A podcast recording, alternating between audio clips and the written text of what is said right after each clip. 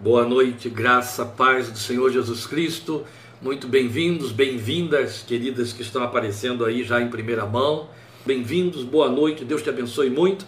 Hoje nós vamos dar sequência ao nosso Minuta da Fé com parte 10 de Filipenses e dando sequência ao nosso texto. Nós tivemos semana passada considerando Filipenses 3 de 1 a 7 Hoje nós vamos dar sequência também ainda dentro de uma subdivisão menor, né, com vista ao melhor aproveitamento da mensagem do texto. E essa subdivisão, a gente retoma o versículo 7 para que haja um, uma, uma, complementação do, do, do parágrafo. Vamos voltar ao versículo 7 e agora iremos então de 7 a 11. Então estivemos semana passada de 1 a 7 e agora nós iremos de 7 a 11 para seguirmos nos passos da detalhada exposição daquilo que lá em 3 de 1 a 7 nós chamamos de microbiografia que Paulo tinha feito para fazer frente ou oferecer resistência aos opositores do Evangelho da Graça. Então agora nós vamos dar essa sequência e concordo com você, minha querida, é um precioso alimento, glória seja a Deus por isso. Nós vamos dar sequência e essa sequência vai ser retomando o versículo 7. Então me acompanhe, por favor, na leitura de Filipenses 3, a partir do versículo 7 até o 11. Mas o que para mim era lucro, passei a considerar como perda por causa de Cristo. Mais do que isso, considero tudo como perda, comparado com a suprema grandeza do conhecimento de Cristo Jesus, meu Senhor por quem perdi todas as coisas, eu as considero como esterco para poder ganhar Cristo. E agora a gente dá a sequência a partir do versículo 9. E ser encontrado nele, ou ser achado nele, como está na sua versão, não tendo a minha própria justiça que procede da lei, mas a que vem mediante a fé em Cristo, a justiça que procede de Deus e se baseia na fé. Quero conhecer Cristo o poder da sua ressurreição e a participação em seus sofrimentos, tornando-me como ele em sua morte, para de alguma forma alcançar a ressurreição dentre os mortos. Meus queridos, eu sei que eu vou consumir um pouco do tempo que temos de minuta esta noite para este texto de Filipenses 3, de 7 a 11, com esta introdução que eu vou fazer agora, antes de abordar o texto propriamente dito, mas ela é por demais importante. Veja, em meus 50 anos de evangelho, foi assim que aprendi o evangelho, com 37 de ministério pastoral, ensinando Bíblia, ensinando a palavra de Deus, pregando a palavra da salvação, levando vidas ao envolvimento com o reino de Deus, procurando preparar essas vidas, batizando, exortando, exortando, exortando. Eu nunca abri mão de conscientizar o povo de Deus do fato de que o evangelho foi oferecido a todos, mas não é para todos. O Evangelho não é um acréscimo que se faz, um cabedal de confissões, ou dentro de um instinto é, é, supersticioso que temos e a gente dá lugar à fé evangélica por causa dos nossos amigos, por causa da nossa herança familiar ou coisa parecida, ou porque achamos simpático ou porque gostamos de Bíblia. Não. O Evangelho é uma experiência de vida e de transformação. O Evangelho de Jesus é, de, é, é um comprometimento existencial que tanto pode anular as outras coisas quanto secundarizá-las a espaços perdidos. Mas uma coisa é fato: o evangelho daquele que foi chamado de autor e consumador da fé e que disse ele mesmo que temos de amar a Deus sobre todas as coisas e que temos de amá-lo de todo o nosso coração, de toda a nossa força e que ninguém há que possa amar mais pai, mãe, irmão, irmãs, do que a ele que não receba nesta vida tantas vezes mais. E ele mesmo diz que não somos dignos dele se amarmos aqueles a quem amamos mais do que a ele. Então isso tudo estabelece uma prioridade absoluta, porque Jesus é excelente. Então o evangelho não é uma agregação de onde eu plugo, desplugo, eu me sirvo dessa fé conforme a minha conveniência, como quem escolhe grãos para cozinhar. E aí separa, esse está com defeito, esse me interessa, esse não interessa. Evangelho não é isso. Evangelho é, um, é, é, é, é o reino de Deus que nos absorve totalmente, que nos leva a pagar preço caro. No tempo que desconhecemos, mas que está na história, que nos fez herdar esta palavra aqui, esse preço significava derramar sangue perder emprego, passar fome, ser escorraçado, descer a nível de escravos, perder a vida. Daí o evangelho ser um uma estrada palmilhada de sangue de mártires. Mas aqueles que pensam que hoje, porque temos a liberdade, até inclusive de renunciar, de abrir mão de, de ocuparmos-nos com este evangelho, que não sofremos perseguição, estão muito enganados. Não sofre perseguição quem não prioriza o evangelho. Porque a partir do momento que o evangelho é prioridade absoluta e exigente sobre a sua vida, a sua perseguição começa dentro do seu lar e pelos seus pares. Começa com seu cônjuge, começa com seus filhos, começa com seus pais, começa com seus irmãos, seus cunhados, seus primos, está entendendo? E depois vai ampliando essa perseguição para o seu ambiente de trabalho, seus colegas, seus vizinhos, etc. As pessoas que vão te taxar de, de é, é, arcaico, de, de fanático, de. É, e tantas outras coisas mais, que vão desdenhar, que vão falar mal de você pelas costas, que vão deixar de te procurar, que vão se incomodar, que vão te dar recados, por aí vai. E são formas de perseguição. Ninguém vai perder a vida por causa disso. Mas perde amizades, perde crédito, perde crédito, perde crédito. Entende? São formas de sofrer perseguição. E uma coisa de que eu tenho absoluta convicção é de que quando estas coisas não nos acontecem, algo está errado não é com o Evangelho, é comigo, com a minha confissão, a forma como eu me envolvi com o Evangelho. Se ele não me leva a promover renúncias e a sofrer renúncias, alguma coisa não aconteceu dentro do previsto por Jesus. O que vamos considerar hoje aqui é o eixo de Filipenses, da carta de Paulo aos Filipenses. É muito sério, é muito comprometedor. Quero que com sensibilidade e reverência você pare em cima dessa palavra, ou por favor, desligue o seu computador, o seu celular, saia da sala. Porque o que vamos considerar hoje aqui é aquele tipo de palavra que levou Jesus muitas vezes a dizer: quem tem ouvidos para ouvir, ouça. Que levou Jesus em João 6 a ser abandonado até quase que pelos seus. Porque nós vamos falar aqui da essência de um evangelho que as pessoas não querem que exista. Nós crentes não queremos. O evangelho que exige de nós, nós queremos o evangelho do qual podemos exigir coisas. Criamos um modelo de igreja, um modelo clerical, inclusive, herança maligna que nos foi passada pela reforma, mal realizada por Lutero e seus companheiros.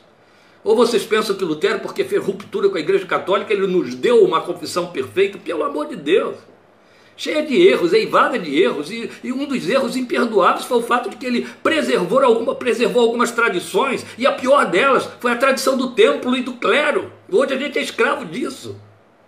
Hoje o clero dá emprego, entende? E as pessoas, porque isso aí cria uma mancomuna, uma, um, um clubismo, as pessoas se sentem com direitos, direitos sobre pastor, sobre agenda de pastor, direito de, ou eu, eu pago dízimo, ou eu dou oferta, ou eu vou lá, então o pastor tem que, ou então aqueles horários, a igreja tem que, tem, e por aí vai. As pessoas se servem do evangelho. Esse evangelho não existe. Esse evangelho foi inventado pelos homens. O evangelho ele tem lugar máximo e absoluto, de maneira que a gente sobra. Esse evangelho não está sendo pregado pelas igrejas porque não atrai ninguém. Do contrário, continuaria acontecendo o que Jesus disse, que são poucos os que passam pela porta. Não podemos mais dizer isso nos dias atuais. As igrejas estão superlotadas. E as pessoas estão aplaudindo, dizendo que isso é um avivamento. São crentes. Eu fico escutando crente só porque é crente, botando crente, seus filhos no céu. O cara está lá com o pé atolado na lama, a vida porca. Aí o sujeito, porque ele é crente e ora pelo filho, decide que o filho está no céu. Isso não existe, meus queridos. O Evangelho é coisa muito mais séria do que as igrejas estão ensinando e pregando por aí, quando, é, quando se vai na igreja para ouvir alguma coisa. Esse é o meu propósito hoje, tirar o seu sossego com esses 30 minutos em cima da análise desse texto aqui, de Filipenses 3, de 7 a 11. Espero que você compartilhe isso. E aí eu sei que os números vão cair, pessoas vão ficar muito irritadas comigo, mas é justamente onde eu vejo a aprovação de Deus em cima do que eu faço. É quando os homens me reprovam. Porque é por aí que funciona. Paulo deixou isso muito claro. Ele não estava nem um pouco preocupado em agradar a quem quer que fosse. Seu compromisso era com Jesus. Então, glória a Deus. que meu compromisso é com Jesus. Eu não tenho compromisso de agradar ninguém. Por isso é que vocês param para ouvir. São voluntários, vocês querem ouvir. Tem alguma sede aí dentro, algum desejo. Descobrir alguma coisa que, de alguma maneira, lhes toca. Vamos ver como é que fica a partir de hoje. Então vamos ver. Então, agora, para a gente seguir os nossos passos nessa detalhada exposição do que Paulo chamou de perdas e ganhos, eu estou chamando isso de contabilidade espiritual. Veja, você leu aí, nos versículos 7 e 8, ele usar é, de algumas expressões muito importantes. Ele, ele trabalhou é, com adjetivos, ou melhor, substantivos e verbos, perda, ganho, lucro, não foi isso? Por isso que eu estou chamando de contabilidade espiritual, porque é um jogo de palavras de que Paulo se serve para nos mostrar, nos dizer de que, de que ele está querendo tratar quando fala de lucro que ele reputou por perda. Então, o que temos aqui nesse trecho é exatamente essa espécie de contabilidade de conteúdos espirituais com que ele brinda a nossa fé com riqueza. Aí ele vai fazer propositalmente esse jogo de palavras de que eu falei aí. Lucro, né, são alguns é, substantivos. Lucros, perda, ganho e verbos, porque os verbos ficam subentendidos ou então explicitamente ditos, com locuções verbo perder e verbo ganhar, e é muito interessante porque ele fala de perder para poder ganhar. Então, lucro seria o fundo de obras religiosas, vimos semana passada, em busca de mérito diante de Deus. Mais uma vez alcançado pela graça perdoadora, Paulo, aquele que estava procurando ter lucro através do, da, do cumprimento do seu judaísmo, uma vez agora alcançado pela graça perdoadora, todo aquele acervo de honras e conquistas religiosas pela observância do judaísmo virou refúgio, virou esterco. Ele descobriu e considerou como esterco. Isso aqui é muito importante porque o próprio Espírito de Deus se encarrega de mostrar as coisas fúteis que a gente procura preservar e que servem de tropeço. Lembram? Paulo escreve a Timóteo e diz assim: Ninguém que milita se embaraça com coisas desta vida. E a gente geralmente, via de regra, está embaraçado com coisas desta vida e as santifica, as espiritualiza, justifica. Então, uma coisa é Paulo dizer: aquilo que para mim era lucro, reputei perda. E outra é ele fazer um reforço dizendo: e também considero por perda todas as coisas. Quer dizer, ele descobriu que aquilo não era lucro mesmo e depois ele resolveu considerar como perda, quer dizer, não tentar aproveitar nada. Não dá uma de acumulador compulsivo indo lá no monturo do, do lixo que antes era luxo e pegar alguma coisa de volta para ter algum proveito. Tem até gente, preste atenção, está escrito, está na literatura evangélica por aí, não falta quem pregue, que quando Paulo usou a, usou a expressão refúgio, esterco, ele disse: gente, ninguém planta uma horta sem esterco. Paulo está dizendo que pôde aproveitar aquilo ali para o Evangelho de Jesus, meu Senhor eterno. Às vezes a gente ouve coisas de uma estupidez tão grande que dá vergonha. Vergonha. E essas coisas andam escritas por aí. Ele deixou claro que era refúgio, usando uma palavra que, que expressa aquilo que é repulsivo. E para o judeu, não existe, nem podia existir, alguma coisa que ele pudesse comer que fosse plantada a partir de fezes. Isso aí existe entre nós, entre, é, entre brasileiros aqui de São José dos Campos, aquelas hortas que são regadas, ali a gente conhece muito bem. E às vezes algumas pessoas morrem por salmonela. Mas a verdade é que Paulo, quando fala de refúgio, ele está falando é lixo, é coisa podre, é coisa que eu não quero mais, é coisa que é lixo, joguei fora. E era o quê? eram conquistas religiosas, adquiridas a ferro e fogo, afinal de contas, pelo zelo ele matava, e em nome do Deus a quem ele estava querendo defender da fé cristã.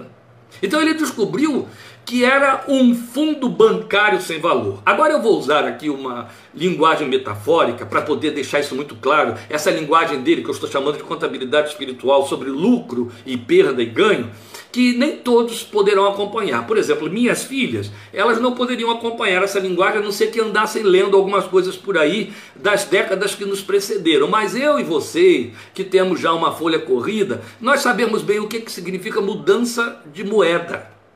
Lembro, quando a Arely, minha, minha última filha, nasceu, é, a moeda já tinha mudado e permaneceu até o dia de hoje.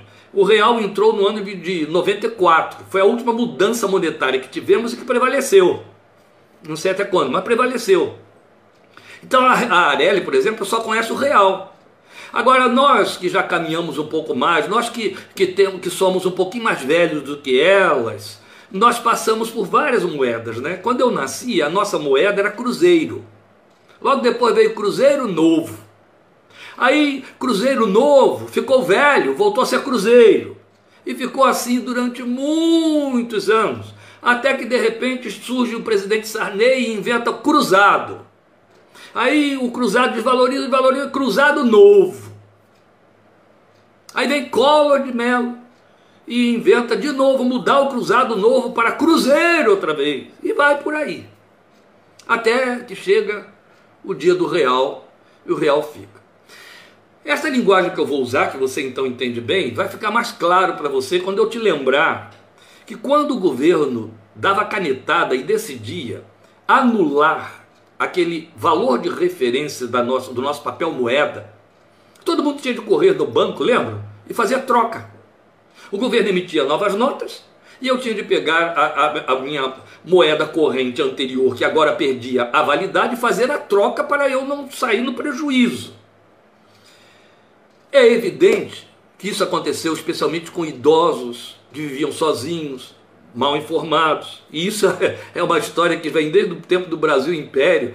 Se você for ler aí o Mulato, eu não recomendo, mas se quiser ler o Mulato de Aloysio Azevedo, ele escreveu lá do velhinho que era, era ambicioso e guardava o dinheiro, guardava o dinheiro, mas a moeda mudou, o velho morreu e quando foram ver, o velho tinha uma verdadeira fortuna que virou palha porque a moeda mudou, ele não sabia, não trocou, o dinheiro virou papel. É isso, papel puro, sem valor nenhum. É disso que eu estou falando aqui. Então é exatamente o que estava acontecendo com Paulo. O que, que estava acontecendo com ele? Ele descobriu que aquele fundo, lucro que ele fez, era um fundo bancário que não tinha mais nenhum valor. A moeda mudou. Entende? A moeda mudou do judaísmo para a graça, da lei para a graça. A moeda que tinha validade na lei agora não valia para a graça. E pior, tinha uma outra moeda agora, era a moeda da graça. Então não adiantava vir com a moeda da lei, porque ela não ia funcionar. E Paulo só tinha no cofre a moeda da lei. Então era lucro. E ele considerou o quê? Perda, porque de fato virou perda. Então, abrir mão, é, é, então era uma questão de, de, de, de, fazer troca, porque o que, que tinha ali? Olha só, é, ele tinha deixado como alguém, como esses exemplos que eu estou dando aí, num cofre, uma soma de altas cifras e moedas que então perderam o seu valor real diante do novo papel moeda que era da graça. De maneira que, ao fim, ele descobriu que todo o dinheiro em depósito não servia para mais nada, não tinha mais valor algum, era apenas papel para o fogo, era refúgio. Então, outro tanto, ele percebeu pela fé que a sua justiça em papel moeda sem mais validade, papel moeda sem mais validade, vamos lembrar aqui, o papel moeda era a moeda da lei, não tinha mais validade, a moeda mudou, podia ser trocada por outra moeda de valor vigente e real, a única de valor e aceitação diante de Deus que trocou a moeda. E era a justiça adquirida por Cristo a seu favor na cruz. Então era só uma questão de troca.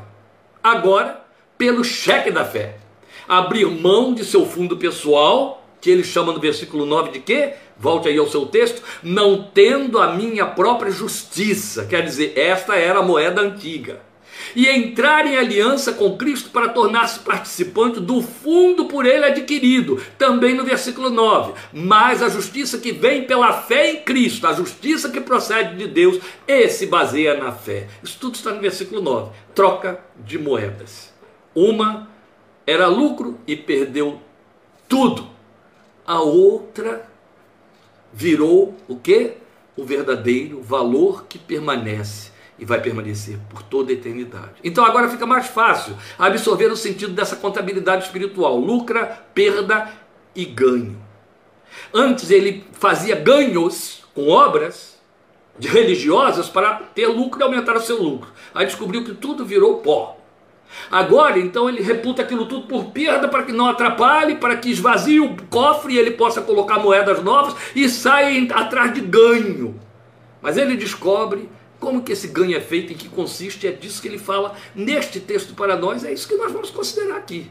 É onde tem a riqueza do conhecimento desse texto do alto comprometimento e custo do Evangelho para mim e para você. Então, era necessário jogar fora, renunciar ao papel moeda vencido para colocar em seu lugar o valor real que estava vigente para Deus. Justiça que veio por meio de Cristo. Essa era e continua sendo a moeda eterna, o sangue de Jesus. Qual é a cor dessa moeda? Vermelho, sangue de Jesus. Vermelho porque é do sangue de Cristo. Vermelho aqui em alusão ao sangue de Cristo. Então, ao mesmo tempo, é significativo ver que ele fala como quem age de forma ativa, consciente, não apenas de forma passiva. As coisas aconteceram e eu usufruí. Não, ele se envolve. Então a linguagem do versículo 8 demonstra bem esta verdade para nós. Ele insiste em dizer que considerou que era lucro como perda. E depois intensifica isto ao afirmar que, tomando conhecimento da suprema grandeza de Cristo, quer dizer, de, uma verdadeira riqueza, ao tomar conhecimento de qual era o verdadeiro troféu, qual era a verdadeira riqueza a ser conquistada, aí ele resolveu perder tudo, o lucro e tudo mais, para abrir espaço, como eu disse, vou repetir, a fim de ter só em Cristo ganho, o tesouro que passou a desejar. E a Bíblia usa essa expressão, dizendo que em Cristo estão escondidos todos os tesouros da sabedoria e do conhecimento de Deus. Não é bonito? Ai, que lindo! Vamos voltar aí. Em Cristo estão escondidos todos os tesouros, tanto da sabedoria quanto do conhecimento de Deus. Que lindo! Paulo descobriu isso. Foi ele que disse isso para nós. Né? Então, a partir daí, já no verso 9, vamos voltar ao verso 9, para que você não fique perdido. Veja, ou perdida, e ser encontrado nele, ou ser achado nele, não tendo a minha própria justiça, eu já citei duas vezes aí, que procede da lei, mas a que vem mediante a fé em Cristo. A justiça que procede de Deus e se baseia na fé. Então, a partir daí, ele nos demonstra um processo de fé que assume pessoalmente para viver esta experiência que o atraiu absorveu por completo. Meus queridos, é importante esta ênfase aqui. Ele age, é, é de forma ativa, ele não diz assim: eu crio no Evangelho e as coisas todas estão acontecendo, eu vou me tornar espiritualmente rico. Não. Lembrem da exortação de Pedro para mim e para você, igreja. O que, que Pedro disse? cresçam na graça e no conhecimento de nosso Senhor e Salvador Jesus Cristo. É de Paulo a expressão riquezas da graça. A graça te foi dada, te redimiu e a Bíblia te ordena a ir crescer nela. Cresce nela, cresce nela, faz fundo nela. Entende? Faça investimento na graça, faça investimento. Senão você vai ficar nanico espiritualmente falando. Eu conheço os nanicos espirituais, eles são uma multidão, uma legião. E Deus não nos pretendeu assim. Deus nos pretendeu vidas supra-alimentadas espiritualmente falando. Isso é muito significativo. Então Paulo entendeu que havia algo que ele poderia investir, havia um investimento de fé que ele deveria fazer para que agora ele tivesse lucro real, ser achado nele ser achado nele. Esta frase é emblemática, resume todo o alvo do Evangelho, pelo qual e para o qual o Evangelho nos alcança: sermos achados em Cristo. Meus amados irmãos, eu estou sendo muito enfático hoje por causa do poder desta palavra, pelo comprometimento que ela me traz, então eu vou ter que ser repetitivo enfadonhamente. O alvo do Evangelho e vamos ter, reforçar isso na próxima semana, querendo Deus, quando formos trabalhar com versículo 4, 13 e 14 versículos. O alvo do Evangelho, pelo qual ele nos alcançou, é sermos achados em Cristo.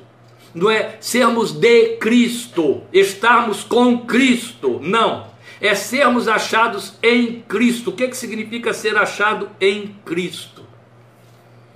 Eu gosto de ilustrar com um texto histórico na Bíblia, e eu sei que hoje eu vou bem além de meia hora. Eu tenho certeza que hoje sua janta e a minha também vai atrasar aí tranquilamente uma hora. Antes do nove meses não consigo parar de falar hoje. Então, você pode dar tchau se está muito ocupado. Depois você vai ver lá se o pastor Fábio puser no, no YouTube ou você volta aí no Facebook. Mas preste atenção. Eu gosto de ilustrar esta colocação de sermos achados em Cristo com um fato histórico. Quando Salomão assumiu o trono de Israel no lugar de Davi, Davi tinha tido uma, uns entreveros com seu sobrinho Joabe. E Joabe ajudou o irmão de Salomão a tentar traiçoar Salomão e ocupar o trono, Adonias. Quando Salomão assume o trono, Salomão resolve mandar matar os dois traidores. O Joabe, que foi o capitão do exército de, do seu pai Davi, seu primo, e Adonias, seu irmão, que tentou lá uma conspirata, tentou, intentou contra o seu trono. E aí ele manda a ordem. Ele manda o oficial de justiça ir com a espada e executar um e outro. Joabe e Adonias, cada um tomou conhecimento de que foram condenados pelo rei e que, como traidores, seriam executados, perderiam a vida. Bem, Joabe, eu penso, era um homem pouco religioso, pouco, entendia pouco do judaísmo, dos detalhes do judaísmo, mas como todo homem em Israel aprendeu alguma coisa. E aí o suficiente que ficou no ouvido dele era: Deus não aceita sacrifício humano. E lá no tabernáculo tem o altar do sacrifício. Se lá tem o altar do sacrifício, existe um lugar onde o executor da justiça não pode me matar. É no altar do sacrifício. Eu vou correr para lá, vou segurar nas pontas do altar e quando ele vier, ele não vai poder me matar, porque ele não pode derramar sangue humano sobre o altar de Deus. E foi isso que Joabe fez. Adonias ouviu a mesma coisa, mas Adonias parece que tinha uma informação melhor, estava mais bem, bem melhor informado, foi bom aluno de escola dominical dos judeus da época. Então o que, que aconteceu? Quem correu primeiro para o, o tabernáculo para poder se proteger no altar do sacrifício foi Adonias. E Adonias subiu no altar e ficou em cima do altar. Aí chegou o executor. Aí o carrasco chegou com a espada na mão e disse para ele: desce daí. Ele, eu vou morrer aqui, mas daqui eu não desço. Vai lá e diz ao rei que eu peço perdão e que ele me perdoe. Aí eu desço daqui. Se ele não me perdoar, eu não desço. E o executor não pode fazer nada. Chegou lá e disse: Ó oh, rei, eu não pude matar o homem, não pude cumprir a lei. Porque ele está em cima do altar. Como é que eu vou matar alguém que está em cima do altar? E derramar sangue, profanar o altar? E ele disse que ele só desce dali se o rei perdoar, ele pede perdão. Aí Salomão manda dizer: então diz a ele que ele está perdoado, pode descer e vai em paz. E foi isso que aconteceu. Joabe ouviu isso. E aí lembrou da escola dominical, onde ele faltava mais do que ia. E aí ele decidiu: eu vou fazer a mesma coisa. Então, ó, correu para lá. Já que agora o, o, o, o altar estava livre, Adonias foi perdoado, foi embora. Joabe correu para o altar. Mas, como eu disse, ele foi mau aluno. Ele aprendeu só pelas beiras. E aí o que, que ele fez? Ficou segurando nas pontas do altar, fora do altar, encostado no altar, junto do altar. Ele estava com o altar, mas não estava no altar. O executor chegou, olhou para ele e disse: O rei mandou te matar, então mata. Ele matou. E o sangue foi derramado. No altar? Não. Junto do altar, perto do altar, mas não no altar, porque ele não estava no altar. O Evangelho te alcançou para que você seja achado em Cristo, não perto de Cristo, não concordando com Cristo, não com Cristo, não sendo, entende? Em Cristo. De maneira que quem chegar a você, esbarre em Cristo, esbarre com Cristo. Talvez domingo eu faça referência a isso na pregação, se Deus me permitir, em Apocalipse.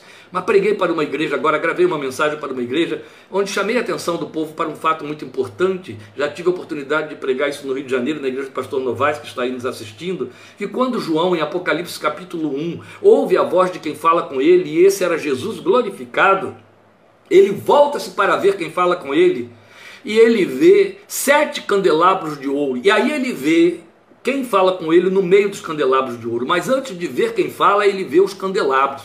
E logo depois, no versículo 20 do capítulo 1 de Apocalipse, está escrito o texto dizendo que os sete candelabros são as sete igrejas. Antes de ver Jesus, João viu a igreja na qual Jesus está. É isso. Quando você está em Cristo, quem te olha acha Jesus e ouve Jesus. O Evangelho entrou para que você seja achado nele, você seja achada nele. E Paulo vai repetir isso noutras construções. Então, na própria pena dele, nós vamos ter isso, aí vai ficar mais claro para você entender o sentido físico, o sentido real, o sentido factual desta declaração ser achado nele, que eu digo que é o investimento que ele faz na fé para aumentar o lucro, crescer na graça. Então ele vai dizer, por exemplo, em Gálatas 1,16: Aprove a Deus revelar seu filho em mim para que eu pregasse aos gentios. Eu acho de uma beleza magnífica esse cuidado, sensibilidade do Espírito Santo na escolha das palavras, porque quando Paulo usa o verbo revelar, esse verbo exige que você vá para o objeto direto e trabalhe com o objeto a ser revelado. E logo depois você tem o objeto indireto para trabalhar com a, a, o que vai ser revelado a quem. E Paulo troca isso tudo, porque ele faz uma, uma, uma, forçação sobre o verbo, ao dizer: aprove a Deus revelar o seu filho em mim.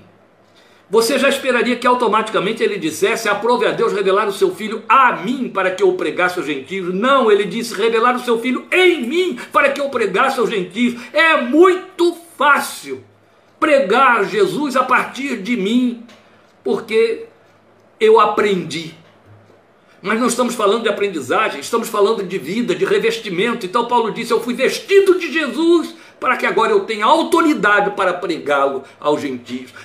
Deus revelou seu filho em mim. Seu filho se manifestando em mim para que eu esteja autorizado a pregá-lo aos gentios. Isso se chama ser achado nele.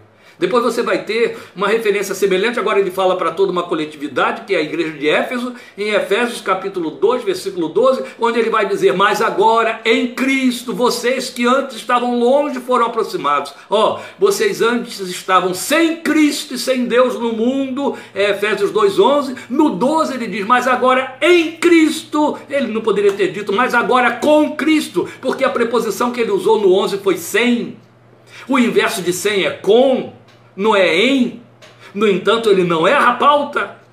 Vocês antes estavam sem Cristo, sem Deus no mundo, sem esperança, estrangeiros contra as alianças da promessa, e agora ele, ele mostra que a situação mudou completamente, mas ele sabe qual a preposição que vai usar. Em vez de dizer, ao contrário, uma vez que vocês estavam longe e foram aproximados, antes vocês estavam sem Cristo, agora vocês estão com Cristo. Não, ele não diz isso. Uma vez que vocês estavam longe e foram aproximados, antes vocês estavam sem Cristo, agora vocês estão em Cristo. Aleluia. Ser achado nele. Cristo em mim, Cristo em nós. Exatamente com que eu fecho isso aqui em Colossenses 1,27, quando ele declara aos crentes de Colossos: Cristo em vós, a esperança da glória. Não é Cristo por vós, Cristo convosco, está entendendo? Cristo em, meus queridos. O Evangelho entrou para que você seja achado em Jesus. Quem chegar perto de você sinta cheiro de sacrifício, cheiro de libação, cheiro do reino de Deus, bom aroma de Cristo. Né? A linguagem de 2 Coríntios, capítulo 2, é assim. Deus não nos proclamou um evangelho de associação, de agregação de valores. Não, não é aquilo que eu tenho e mais o que Deus traz. Não, não. A proposta do evangelho de Cristo em nossas vidas é substituição radical de natureza espiritual.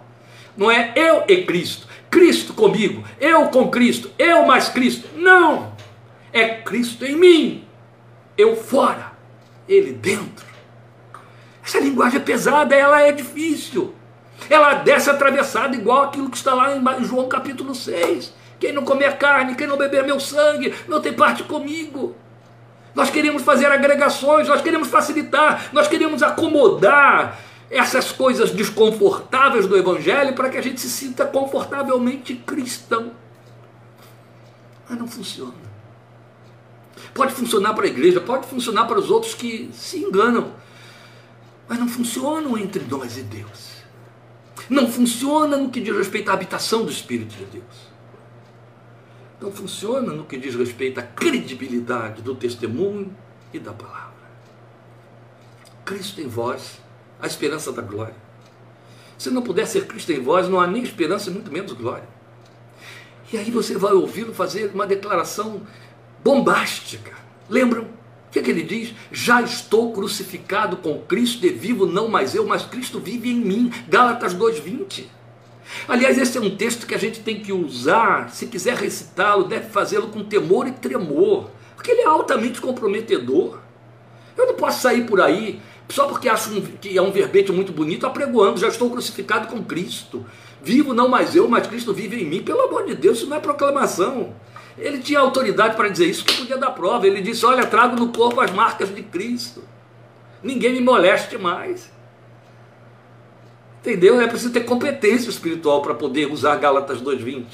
E ela tem que ser uma verdade universal, é minha, é sua, assim como de Paulo dos crentes da, da Galácia para quem ele escreveu isso. Já estou crucificado com Cristo. E vivo não mais eu. Estou crucificado, mas ainda estou vivo. Estou aqui na carne. Vivo não mais eu, mas Cristo vive em mim. E a vida que agora vivo na carne, vivo no corpo, vivo-a pela fé no Filho de Deus, o qual me amou e a si mesmo se entregou por amor de mim. Aleluia. Que verdade profunda, inegociável. Enquanto isso for mera verbalização e não uma experiência transformadora, não houve mais do que uma crise religiosa que não tem valor algum, que vai virar moeda que foi trocada, porque jamais representa a morte do velho homem para ser nova criatura. Entende? Não podemos nos deixar enganar. Então vamos lembrar: e ele morreu por todos qual é a linguagem? 2 Coríntios 5, versículos 15, depois eu salto ao 17, mas por favor, permitam que eu traga isso à sua memória. Ele morreu por todos, para que aqueles que vivem já não vivam mais para si mesmos. Isso não é uma dedução, meus amados, isso é evangelho proclamado. 2 Coríntios 5, 15. Examine depois no seu cantinho dentro de casa, chorando sobre a palavra de Deus. Ele morreu por todos, para que os que vivem não vivam já para si mesmos não vivam mais para si mesmos, mas para aquele que por eles morreu e ressuscitou. E aí, pulando para o versículo 17: portanto, se alguém está em Cristo, não é disso que estamos falando o tempo todo, é nova criação, ou é nova criatura, como antigas versões dizem. As coisas velhas ou as coisas antigas já passaram, eis que surgiram coisas novas. Chamo sua atenção para essa última linha aí de 2 Coríntios 5,17. Essa exclamação, há uma interjeição aí de muito grande ênfase. Eis que! Você a tem em Salmo 133, primeira linha. Rinemá, no hebraico. Eis que! Está lá. O Espírito Santo usa muito desse tipo de proclamação. Então, quando Paulo diz se eu estou em Cristo, as coisas velhas já passaram. Ele faz uma declaração, uma proclamação com uma interjeição muito forte. Eis que tudo se fez novo. Hum. Eis que surgiram coisas novas. É. Foi. Hum. Essa é a questão. Esse é o confronto. Por isso não dá para negociar um crente cheio de títulos dentro de igreja, cheio de comprometimentos, fica pingando, como aqueles homens dos dias de Elias, é, é, manquejando em volta do altar e Elias dizendo: escolham, não fiquem divididos entre dois pensamentos. O Filho de Deus disse isso: olha, ninguém pode servir a Deus e às riquezas, a Deus e a mamon, a Deus e ao mundo. Ou vai agradar um e aborrecer o outro. E é fato. Toda essa linguagem que enfatiza a nossa consciência de santificação é antipática, ninguém gosta. As pessoas dizem logo que é legalismo, que são pastores legalistas que ficam medindo os crentes com fita métrica, dizendo você serve, você não serve. Pastor nenhum tem autoridade para dizer esse tipo de coisa. Ninguém tem. Nem pastor, nem bispo, nem apóstolo, nem sumo pontífice. Ninguém tem. Tem que ser minha consciência, a sua consciência. O que, é que se fez novo na minha vida? Entende? Vai para Efésios, você vai ver. Paulo usa muito esse tipo de, de, de antítese. Quem furtava, não furta mais. Quem mentia, não minta mais. Quem fazia, não faça mais. Não faça desse jeito. Fazia daquele, não faça. Ele, ele não negocia. Tudo se fez novo. Se fez novo. Agora, existe recaída, existe voltar lá atrás? Existe. Agora, quando alguém volta lá atrás e vai viver com os pés no mundo, seja honesto e fique lá. Não fique pretendendo que ajustaram-se as coisas e Deus engoliu aquilo ali, dizendo: Não, você é nova criatura, não importa que você esteja vivendo como nos velhos andrajos outra vez. Não, não, Efésios 4. Paulo diz que você troca de vestes. Você troca os andrajos do velho homem, vai botando o novo homem. Isso custa preço? Custa. Isso chora, faz chorar, chora. Isso, isso provoca perseguição, isso provoca é, é, é estranheza, desconforto. As pessoas não querem estar visitando você, participando da sua mesa, comungando com você. Você se torna uma pessoa desprazerosa, porque afinal de contas você está na contramão do investimento que elas fazem do seu tempo, dos seus prazeres, das suas buscas. Você não precisa ser aquele crente chato, tipo flash, que fica condenando os outros. Você não tem esse direito. É uma questão de viver. E que as pessoas se cheguem e digam: glória a Deus, eu tenho que me mirar aí. Há uma nova natureza ali. Eu estou defasado. Ou então elas têm que assumir: ele é um tonto. E tudo bem, vão viver a vida delas. Entende? Não vou terminar isso bonitinho e fácil assim como está, não. Está gostoso até agora. Ainda está gostoso. Então não nos enganemos. Viver uma vivência de trânsito evangélico pode ser até muito diferente, especial, motivador. Mas se não houver morte ressurreição, se não houver o já não vivam mais para si mesmos, se não houver o as coisas antigas já passaram, eis que tudo se fez novo, não se é nova criação, nova criatura. Pode-se estar com Cristo, pode ser uma nova experiência, mas isto nunca vai significar estar em Cristo, ser achado nele. Pode ser achado na graça, na igreja, não, perdão, na igreja, no banco de coristas, até mesmo no púlpito, mas não em Cristo. Meu Deus, os púlpitos vivem franqueados. Qualquer um que consegue ler um pouquinho melhor a Bíblia vai para lá e prega, especialmente os que gostam de pegar a letra da Bíblia e achar que prega. Não é assim, meus queridos. É uma experiência com Cristo, mas não é em Cristo. Aí muda tudo. Eu gostava de dizer antigamente, eu usava uma expressão, Ana Maria está aí, Ana Maria Bellini vai lembrar disso, porque ela me ouviu dizer isso trocentas vezes a vida toda, que crente tem cara de bobo. E quando você tem cara de crente, você tem cara de bobo. Quando você tem cara de bobo, pode ter certeza que ali tem um crente. Ah, coisa boa. O que, é que eu quis dizer com isso? Eu quis dizer o seguinte: eu vim de um ambiente de trevas. E aí, quando eu via uma pessoa com uma cara, aquela cara assim, meio esquisita, não é cara de triste, não, aquela cara assim de alguém que. É, é, é, manso, suave, Jesus está chamando, ele dizia: esse cara é crente. Quando eu me converti, eu descobri que era isso mesmo. Todo aquele, aquele povo que eu via com aquela carinha assim, tão simpaticinha, tão, era tudo crente. Não estou dizendo que o crente tem que ter cara, não. Eu só estou aqui usando um trocadilho para que você perceba como que o crente, de certa forma, cria um, um, desconforto. Também não estou dizendo que o crente tem que sair por aí o tempo todo cantando nos evangelhos. Melhor não cantar, não, viu? Tem coisas aí hoje em dia que você não deve nem se pronunciar. Ainda mais que tem gente que está se convertendo a letras de cânticos. Esse é o evangelho que eles leem. Mas não é isso. Ah, eu só posso cantar música. Eu não estou falando de santidade negativa. Não estou nem falando de santidade, estou falando de existência, de ser. Estou falando de natureza. Eu estou falando de vinculações íntimas, internas, entende? O que, que me motiva? O que, que me dá prazer? Qual é o meu elan da existência? Qual é o do meu vizinho? Ah, o do meu vizinho é o partido político dele, o do meu vizinho é o tribunal onde ele trabalha, é o balcão, é a sua loja, é a sua empresa, e ele está certo. E eu passo por tudo isso também. Eu tenho meu gabinete pastoral, meu, meu consultório psicológico, eu tenho minha cátedra, meu tribunal, ou eu tenho minha sala de aula. Mas qual é o meu Elan? Estas coisas todas estão servindo a quem? Estão cumprindo o ritual da existência do dia a dia, como todo mundo cumpre, ou estão submissas, sujeitas ao meu serviço para o reino? Qual é o meu Elan? O que, é que domina meu pensamento, meu coração, meus sentimentos, minhas aferições, minhas identificações? Entende? Vou te dar um exemplo prático e claro para que você Entenda melhor. Quando você está num país estranho, uma terra da qual você não conhece a língua, sabe, pode até saber duas, três palavras, dizer boa tarde, boa noite, bom dia, por favor, obrigado, dá licença. São as palavras que a gente procura aprender para poder, pelo menos, se mostrar educado na terra dos outros. Mas de resto não entende nada. Especialmente quando o povo está conversando entre eles, que é lá algaravia, não é?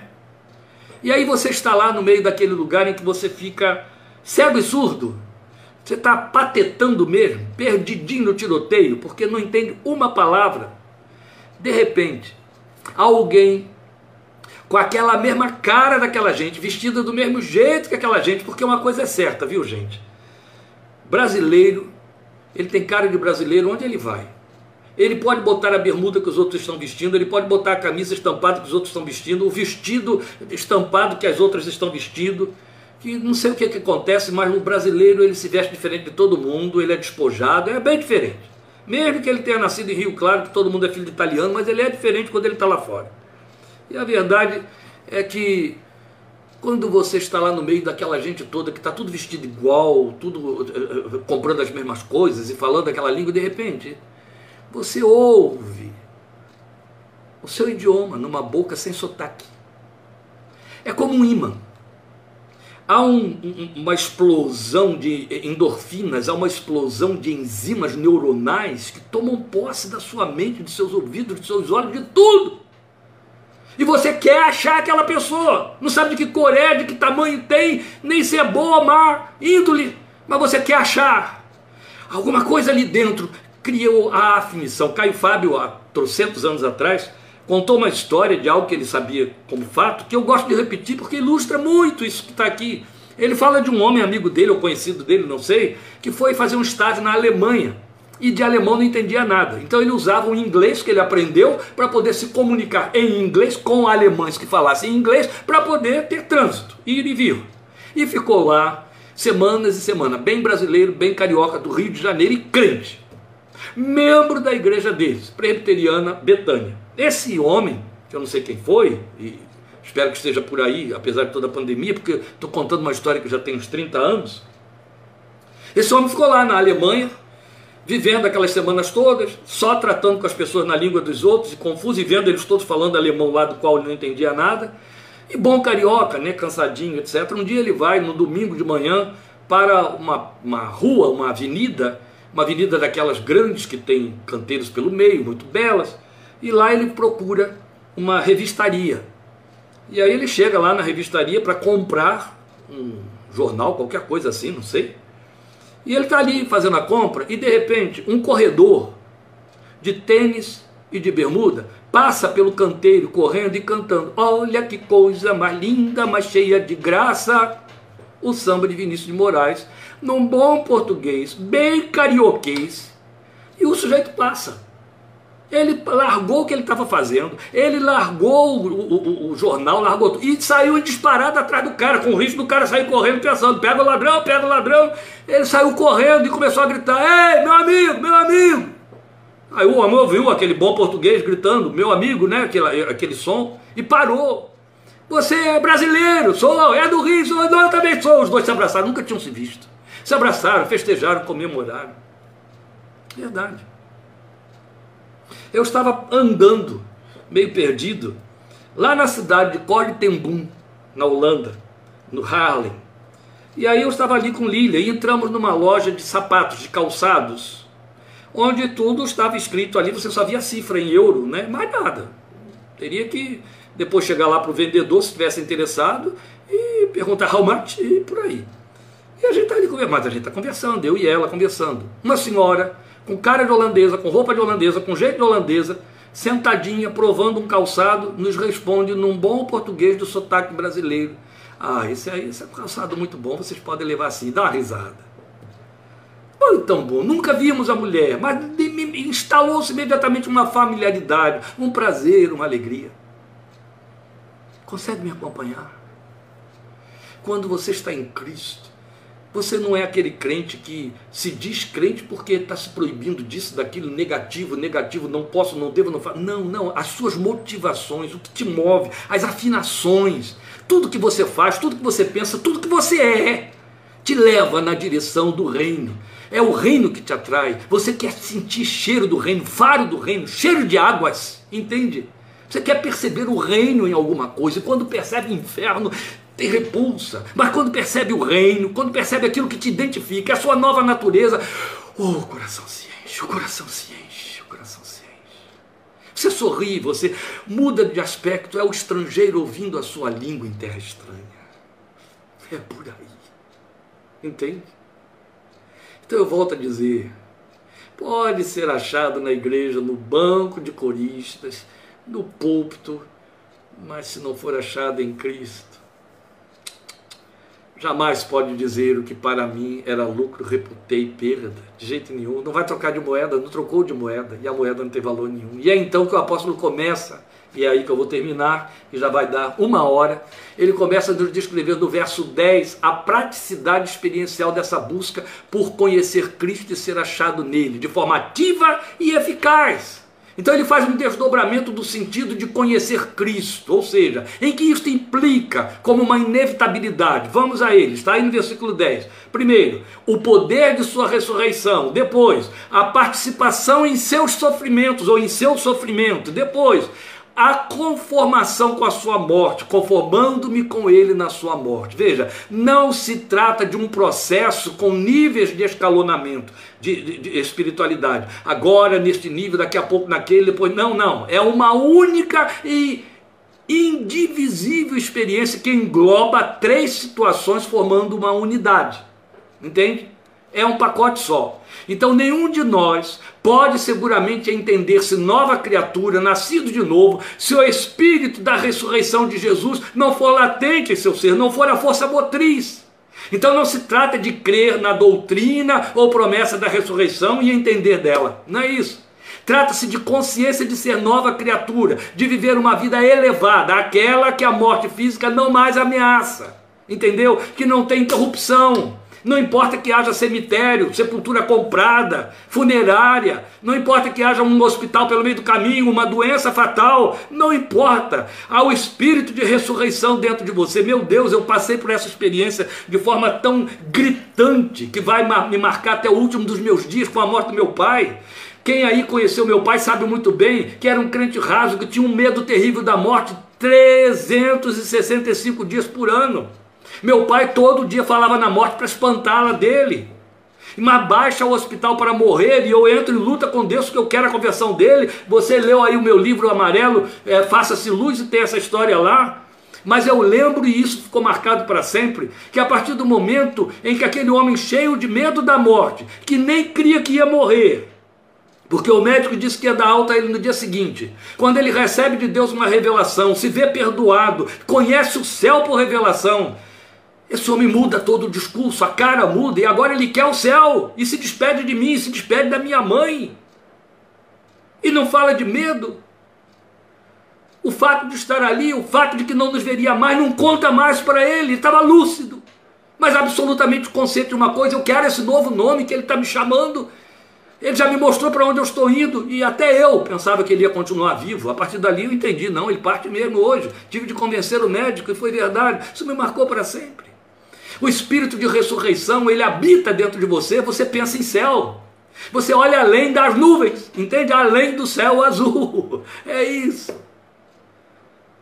O poder da ressurreição de Jesus é a força motriz da fé evangélica, é o poder da fé em ação que nos mobiliza a nos ver, sentir e viver como pertinentes ao alto, a um nível elevado de vida que esvazia os apelos de todos os outros níveis, com toda certeza desse mundo. Era a motivação do próprio Senhor Jesus. Ele falava da sua ressurreição sempre, e sempre que aludia a sua morte na cruz, a ressurreição vinha em seguida. Aleluia. Porque também fala de esperança, fala de convicção, fala de participação num pacto exaltado, numa aliança eterna, que torna perceptível a consciência de eternidade, perceptível. A sensação de ser eterno. Ela se torna, sabe, fica na pele. Isso é muito importante. Traz em si mesmo a participação nos sofrimentos de Cristo, vem no pacote, como eu disse, de forma até decorrente. É como que fosse uma, uma inevitabilidade. A exclusão que ele sofreu, o vitupério, o banimento, a rejeição do mundo e pelo mundo, por não ser dele, por não pertencer ao mundo. Nada mais a ter a ver com ele. E outro tanto, isso se traduz em formas variadas de crucificação. Ele fala, conformando-me com ele na sua morte, a forma da sua morte a respeito de cuja forma ele falou em seu solene convite: se alguém quiser vir após mim, negue-se a si mesmo, tome sobre si a sua cruz e então siga-me. Daí a famosa proclamação do apóstolo já mencionada: já estou crucificado com Cristo. A experiência de Paulo tem que ser minha, tem que ser sua. Não se deixe iludir. Se você tem um parente que você ama muito, que está dentro da igreja, mas que está com Cristo e não dá evidência alguma desta cisão com o mundo, ore por ele, ore muito, ore para que as ilusões caiam, porque nada pode ser pior do que, e é pior do que a incredulidade, do que a pseudo-credulidade.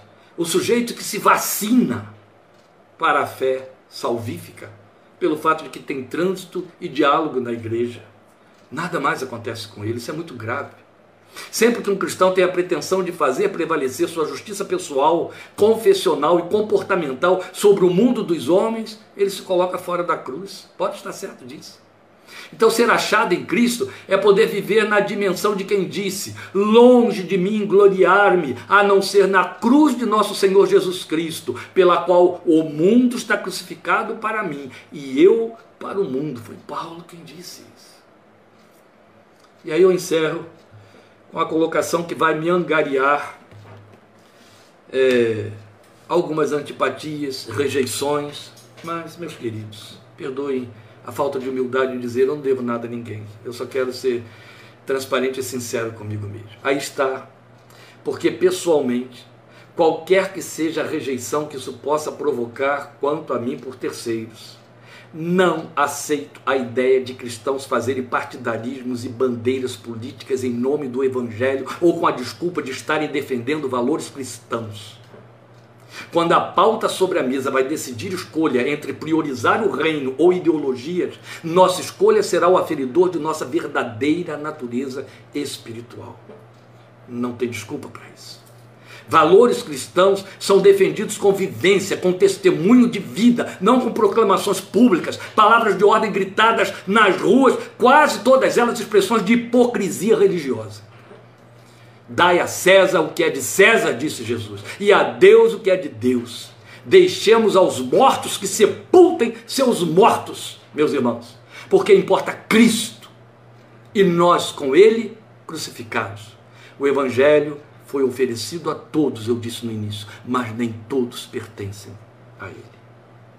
Deus te abençoe, obrigado por sua paciência ter suportado aí uma hora e três minutos de ministração. Se você sobreviver a esta palavra, estaremos juntos em nome de Jesus domingo e na próxima quarta-feira. Se quarta-feira você estiver aí, você sobreviveu a esta palavra com certeza. O Senhor te abençoe. Obrigado por sua atenção. Em nome de Jesus.